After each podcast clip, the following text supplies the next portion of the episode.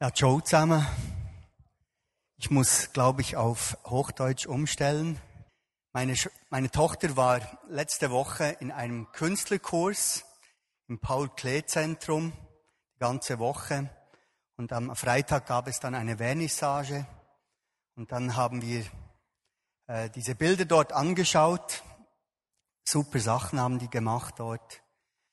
Und dann äh, so nebendran hat es einen Gang äh, wo so Widmungen an der Wand waren für all die Gönner und Sponsoren. Und eine der Hauptsponsoren war Professor Müller. Ich glaube, er hatte so Hüftgelenke erfunden und so. Und ein Buch hat es dort und dort ein recht dickes Buch, was er alles geleistet hat in seinem Leben. Also das ist enorm, was der alles bewegt hat. Und ich habe gedacht, ich bin schon ein Würstchen gegenüber so einem Menschen, oder? Und er hat 60 Millionen Franken investiert in dieses Paul-Klee-Museum für diese ganze Ausstellung und so. Und ich war auch schon die Ausstellung schauen und es ist wirklich beeindruckend, diese Bilder und diese ganze Tamtam -Tam um diesen Paul Klee herum, dieses extreme Gebäude. Und dann plötzlich habe ich so rübergeschaut über die Autobahn, da sah man so die Berge und plötzlich habe ich einfach gedacht, Gott ist einfach der größte Künstler. Und wir nehmen das so als selbstverständlich hin, schauen ein paar Bilder in Rämen an, die da so etwas darstellen. Dabei ist einfach so eine Kunst um uns herum. Wenn wir so ein Abendrot sehen, wie Gott das so erbröscht, an den Horizont. Und es bewegt sich die ganze Zeit und es verändert sich dazu noch. Also grandios. Und dann kommt der Gedanke, dieser Gott ist mein Freund. Er liebt mich. Und dann an der Predigtvorbereitung kam mir dieser Vers in den Sinn, was heißt in Johannes 15, Vers 13, niemand hat größere Liebe als die, dass er sein Leben lässt für seine Freunde. Johannes der Täufer, er war ja ein Cousin von Jesus, sieht Jesus kommen und sagt nicht, Salut Cousin, sondern er sagt, seht das Lamm Gottes, das der Welt Sünde trägt. Er hat in Jesus diese Liebe gesehen, diese Liebe für uns Menschen. Und zwar hat er sie in dem gesehen, dass Jesus der Welt Sünde trägt. Jesus starb an unserer Stelle und zeigt seine Liebe zu uns darin. Es gibt keine größere Liebe als die. Er selber war ja unschuldig, perfekt, ohne Fehler. Und trotzdem ließ er sich verspotten auslachen und zuletzt ans Kreuz nageln. Und auch wenn er der Gesalbte Gottes war, hat es ihm alles gekostet.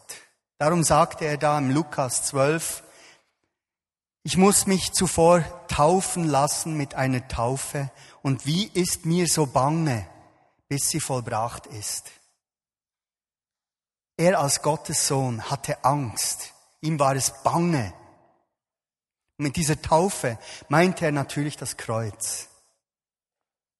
Gottes Liebe hat sich darin für uns gezeigt, dass er seinen Sohn für uns gab, dass er für uns sterben musste.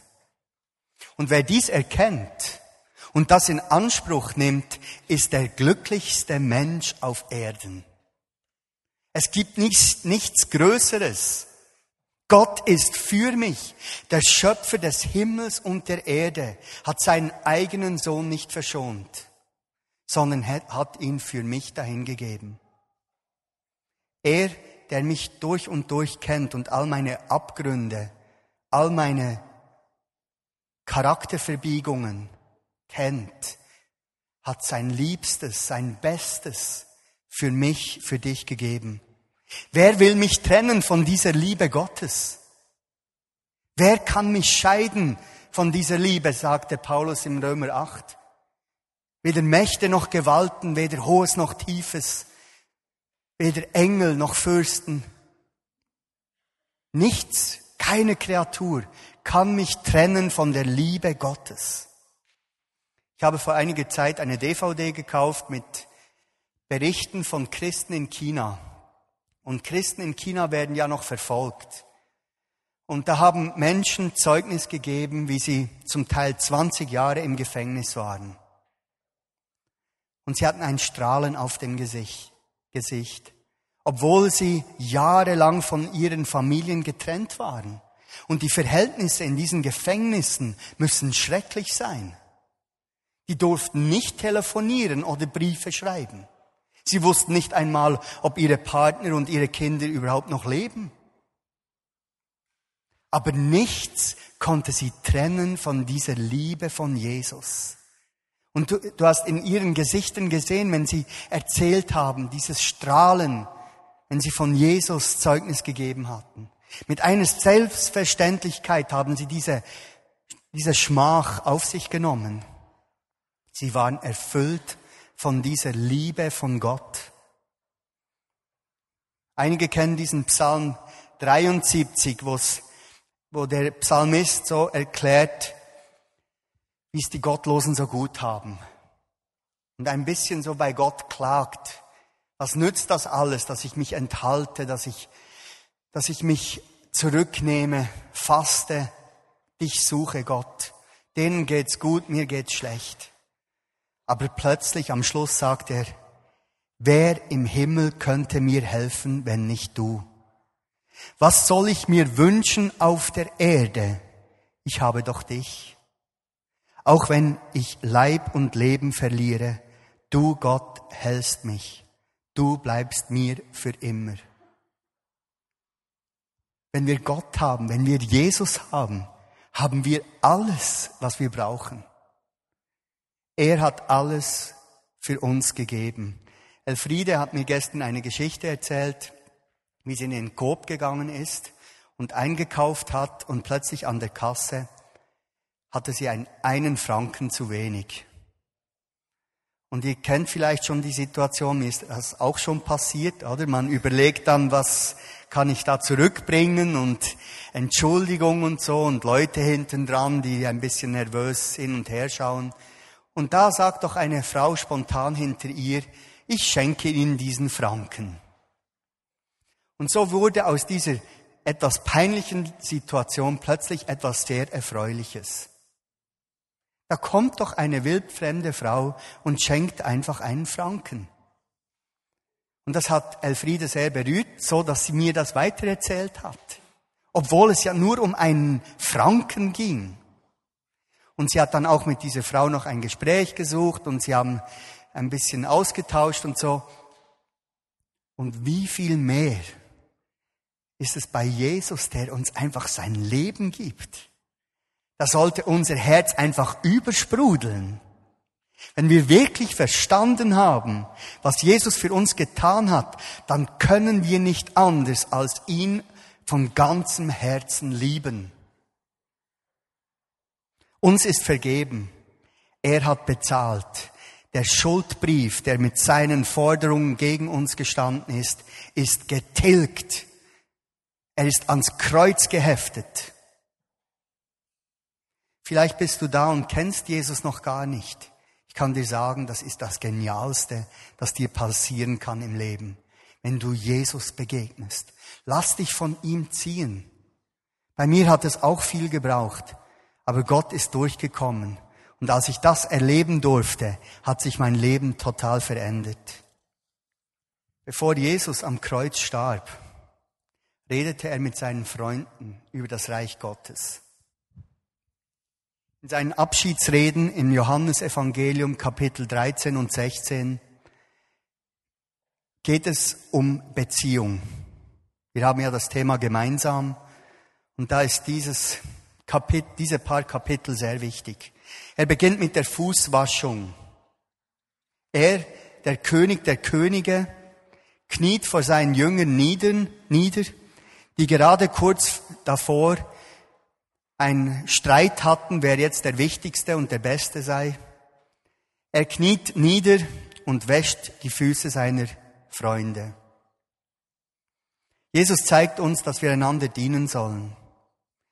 Er gebietet uns dann im Kapitel 13 ein neues Gebot. Und warum nennt die Bibel das ein neues Gebot? Das neue Gebot lautet, dass ihr euch untereinander liebt, wie ich euch geliebt habe, damit auch ihr einander lieb habt. Der Grund, warum es ein neues Gebot ist, ist, weil im Alten Testament Moses schon sagte, liebe deinen Nächsten wie dich selbst. Es ist eine falsche Vorstellung, dass wir meinen, im Alten Testament stünde Auge um Auge, Zahn um Zahn. Und jetzt kommt das Neue Testament und dann wird alles anders und jetzt haben wir einander lieb. Schon im Alten Testament wurde uns von Gott aufgefordert, liebe deinen Nächsten wie dich selbst. Jetzt das neue Gebot ist, liebet einander, wie ich euch geliebt habe. Es geht nicht einfach darum, dass wir nett miteinander sind, einander nicht belügen, bestehlen. Jesus gebietet uns, einander zu lieben, wie er uns geliebt hat. Und wie hat uns Jesus geliebt? Ja, er ist umhergezogen, hat Kranke geheilt. Ja, er hat äh, Brot vermehrt. Er hat sogar Tote auferweckt. Er hat den Menschen Hoffnung gegeben. Aber wie hat er schlussendlich seine Liebe zu uns gezeigt? Indem er sein Leben für uns gelassen hat. Und jetzt kommt die Herausforderung. Wie sollen wir lieben? Wie sollen wir lieben? Wir sollen unsere Leben für die Brüder lassen. Das steht in meiner Bibel. Daran haben wir erkannt, 1. Johannes 3:16, daran haben wir erkannt, dass er sein Leben für uns gelassen hat und wir sollen auch das Leben für die Brüder lassen. Wir sollen das Leben für die Brüder lassen. Wie soll das gehen? Wir leben ja nicht in China, wo wir äh, um des Glaubens willen verfolgt werden. Wir leben in einem Land, du kannst mit jedem über den Glauben reden. Wie können wir unsere Leben für die Brüder lassen? Oder müssen wir warten, bis mal Verfolgung kommt oder der Antichrist auftaucht, damit wir dann unser Leben für die Brüder lassen können? Ich glaube, dieses Gebot gilt ganz besonders auch für uns. Ich habe da ein paar Vorschläge gesammelt, wie das aussehen könnte. Kümmere dich um die Ausgestoßenen in der Gemeinde. Ich bin in einer Familie aufgewachsen, wo wir schon mit dem Glauben groß geworden sind, verschiedenen Gemeinden. Und ich habe oft festgestellt, da gibt es so eine, eine Gruppe von, von Leuten, die sind die Schönen, die Guten, die zu sagen haben. Dann gibt's so das Fußvolk und dann gibt's noch so ein Rand von Leuten und die schaffen das nie so richtig dazu zu gehören. Und ich gehörte oft zu diesen Leuten, die nicht so richtig dazugehört haben. Und als ich Christ wurde dann und mich ganz neu für Jesus entschieden habe, habe ich gemerkt, das ist das Herz von Gott. Er kümmert sich um die Ausgestoßenen, die Abgelehnten und die gibt es auch in der Gemeinde. Wir sollen die Geschwister einladen, die, die uns nicht zurück einladen können. Wir sollen Geld leihen denen, die uns das nicht zurückbezahlen können. Wir sollen unsere Privatsphäre öffnen für die müh mühsamen. Und heute kam gerade Christoph, ich weiß nicht, ob er jetzt heute Abend auch dabei ist. Christoph ist ein Freund, der uns oft besucht und er hat manchmal das Gefühl, er sei ein bisschen mühsam, weil sich sehr viel wiederholt und so. Aber ich glaube, Zeit mit Jesus verbringen heißt, sich an so Leute verschenken. Lebe mit Menschen zusammen, die Gott ausgesucht hat und du nicht selber. Verbringe Zeit mit Ausländern und versuche ihr Vertrauen zu gewinnen. Man könnte die Liste noch weiterfühlen. Aber eins ist klar.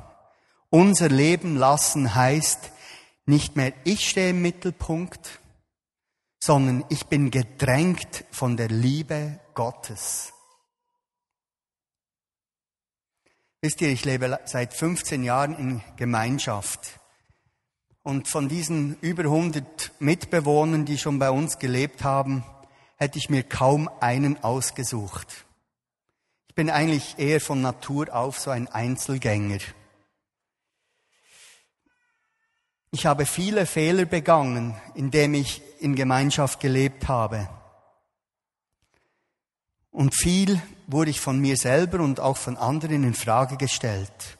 Wir wurden auch bestohlen, wir wurden verleumdet und hatten viele Probleme, die eigentlich nicht unsere eigenen waren. Und oft habe ich mich gefragt, warum mache ich das eigentlich überhaupt? Und da gibt es nur eine Antwort für mich.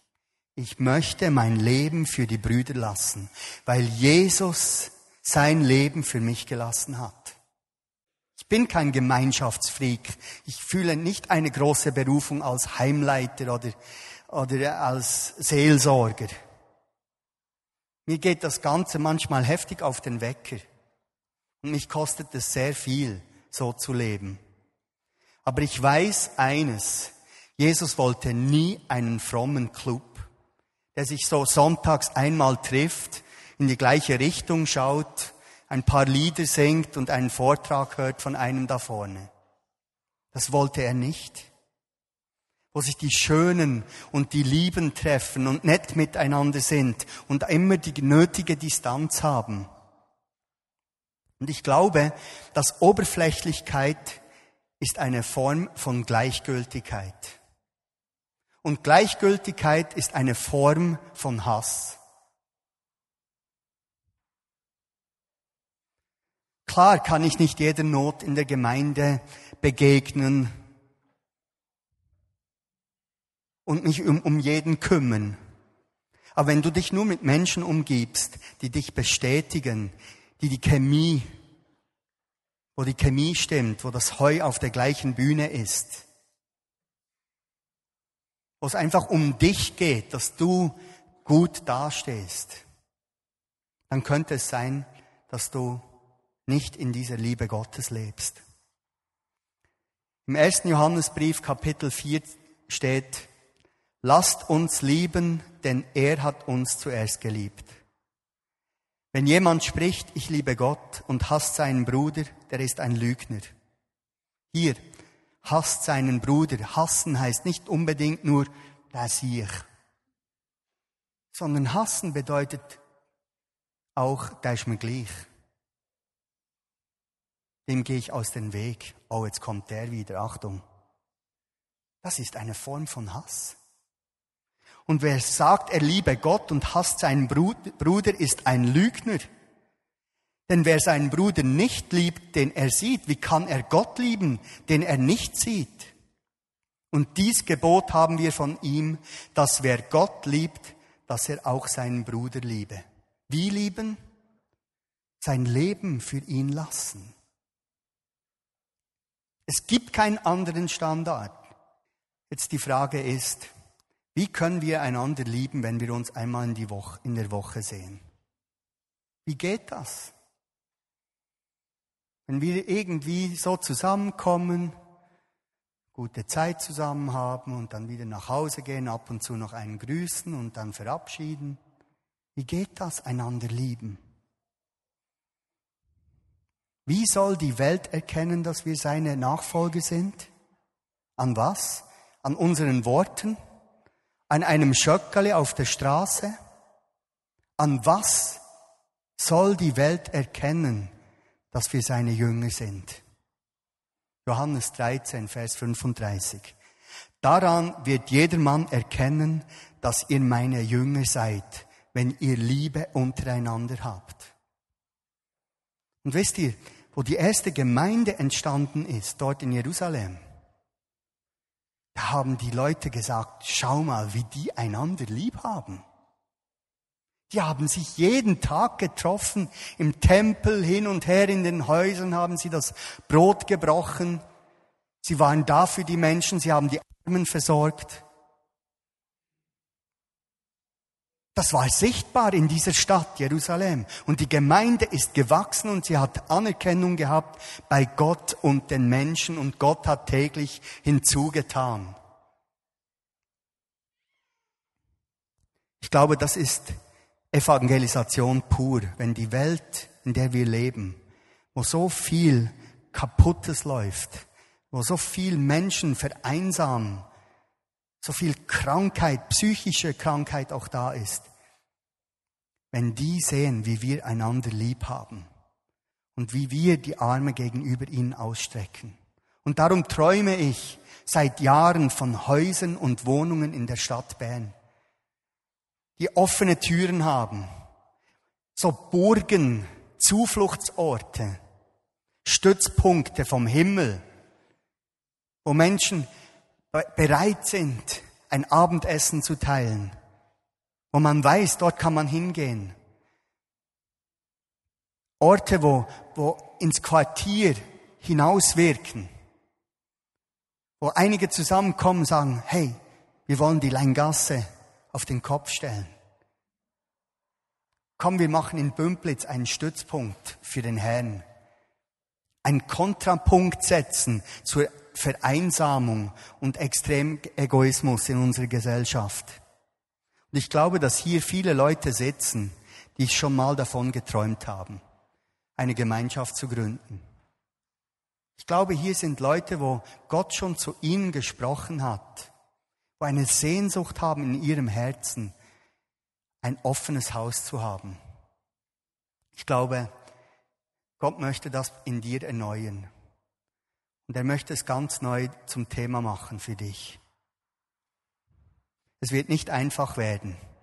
Wir haben mit ganz viel Idealismus angefangen, Silvia und ich.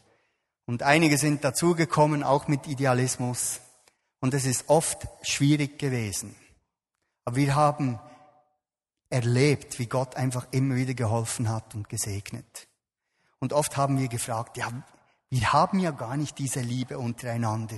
Was soll denn da rausscheinen? Aber was wir erlebt haben, erstaunlicherweise, dass wir so viel Gäste schon bei uns hatten, die gesagt haben, bei euch ist etwas anders. Hier erleben wir einen Frieden. Und wir hatten so viele Gäste schon. Bengel und Engel. Wir hatten alles Mögliche. Aber ich kann euch sagen, ich möchte nie mehr anders leben. Ich habe so viel Leben in mein, so viel Segen in mein Leben fließen sehen. Und so viel Segen auch von mir weg. Es ist einfach enorm. Und Gott hilft und Gott schenkt so viel ein in unserem Leben. Und darum möchte ich euch ermutigen, macht eure Herzen auf, lasst euch rufen. Wenn Gott schon zu dir gesprochen hat, lass es heute Abend zum Thema werden. Komm nach vorne, sage Gott, ich möchte es zum Thema werden lassen. Herr, sprich ganz neu. Und wir möchten euch auch helfen. Für, für Christa und Wilf ist es seit Jahren auch ein Thema. Sie leben das schon seit Jahrzehnten. Wir möchten euch unterstützen wenn ihr ganz praktisch anfangen wollt. Und da braucht's nicht eine Villa oder irgendein Schloss auf dem Land, für das das geschehen darf, sondern es braucht einfach ein offenes Herz. Wir haben angefangen in einem Dreizimmerhäuschen und wir haben manchmal unsere Kinder zu uns rübergenommen ins Zimmer, für das wir Leute aufnehmen konnten.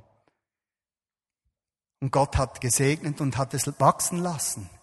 Und, aber wir brauchen auch nicht Megagemeinschaften. Es, es kann auch kleine Zellen geben. Ich war vor einigen Wochen in Berlin und dort ist eine Gruppe von drei Leuten. Und ich habe gestaunt, wie die einfach ihre Umgebung in Bewegung bringen. Drei Leute, die sich verbündet haben und sagen, wir möchten Reich Gottes bauen unter Randständigen. Und ich glaube, wenn wir uns zusammentun, können wir einen Unterschied machen in unserer Nachbarschaft, in unserer Umgebung. Und auch unsere Familien sind gesegnet worden, berührt worden. Wenn ich denke, äh, Franzi, ihr Bruder, er durfte sich für Jesus entscheiden. Und durch das Zeugnis von unserer Gemeinschaft wurde er so stark berührt, dass er heute auch in Gemeinschaft leben will. Wir durften sehen, wie Gott einfach Leben verändert. Ähm, dürfte ich die Band sonst nach vorne bitten? Ich möchte zwei Aufrufe machen. Das erste ist einfach für die, diese, die diese Liebe noch nie erfahren haben, noch gar nie so erlebt haben, und das heute möchten, wie Jesus sie lieb, lieb hat. Und ich bitte euch, nach vorne zu kommen und das Ministry-Team möchte auch für euch beten, dass ihr diesen Anfang machen könnt. Und das Zweite ist die, zu denen Gott schon gesprochen hat in Vergangenheit über gemeinschaftliches Leben. Kommt nach vorne, sagt Gott, ich möchte es ganz neu zum Thema machen. Ich möchte, Gott, dass du das in mir wirken kannst. Kommt auch nach vorne, dass wir für euch beten können und dass Gott ganz neu auch zu euren Herzen reden kann. Und Jesus, ich bitte dich, dass du dich offenbarst, Herr. Du hast alles gegeben. Wir danken dir dafür, Herr. Und ich bitte dich, Herr, dass heute einfach wir unsere Hingabe zu dir ganz neu erneuern können. Herr, du sagst, wir sollen lieben, nicht mit Worten, sondern mit in der Wahrheit. Herr, bitte hilf uns.